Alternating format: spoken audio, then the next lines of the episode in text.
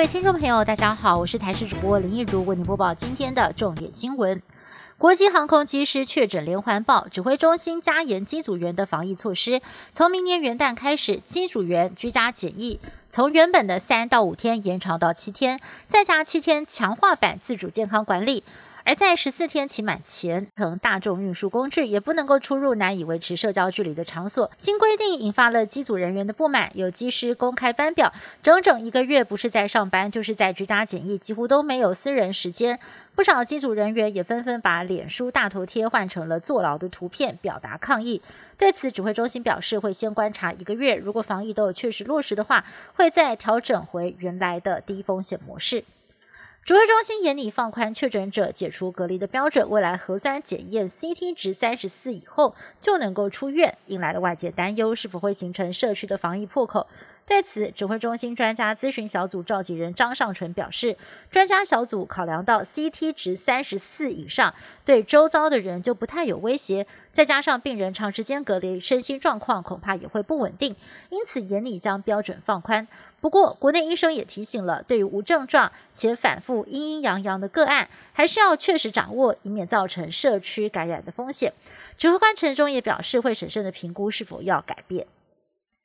再三天就要挥别二零二零，影响二零二一。不过今年跨年遇上了霸王级寒流，可能创下四十七年来最冷的跨年夜纪录。相较于二零一六年霸王级寒流，这波寒流持续时间不会这么长，但是二十四小时气温将会骤降十五度，威力还是不容小觑。三十号起，全台湾急冻三天，气象局已经发布了低温特报。三十号上午，局部地区就可能出现六度以下低温。而全台湾除了恒春半岛，几乎都在十度以下，尤其是北部，恐怕将只剩下七到八度。另外，看准了可能有民众上山追雪，公路总局提醒，包括了北横、合欢山公路等四大路段可能结冰，提醒民众风跨年也别忘了保暖，还有注意安全。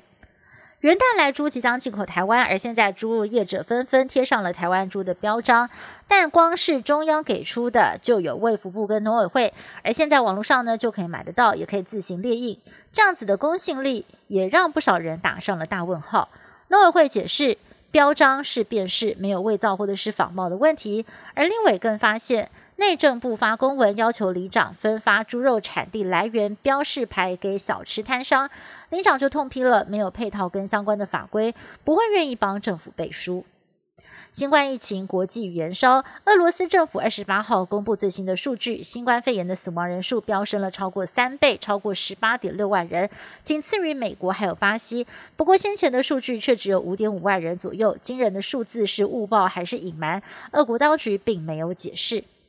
以色列有一名七十五岁的老先生，在二十八号接种辉瑞疫苗，却不幸在两个小时之后就心脏病发死亡。根据以色列卫生部的初步调查，这名老先生的死亡跟疫苗没有直接的关系。不受死亡事件影响，以色列仍然以最快的速度为国民接种疫苗。目前是全球施打疫苗人口比例最高的国家，每一百人当中就有五点六八人接种。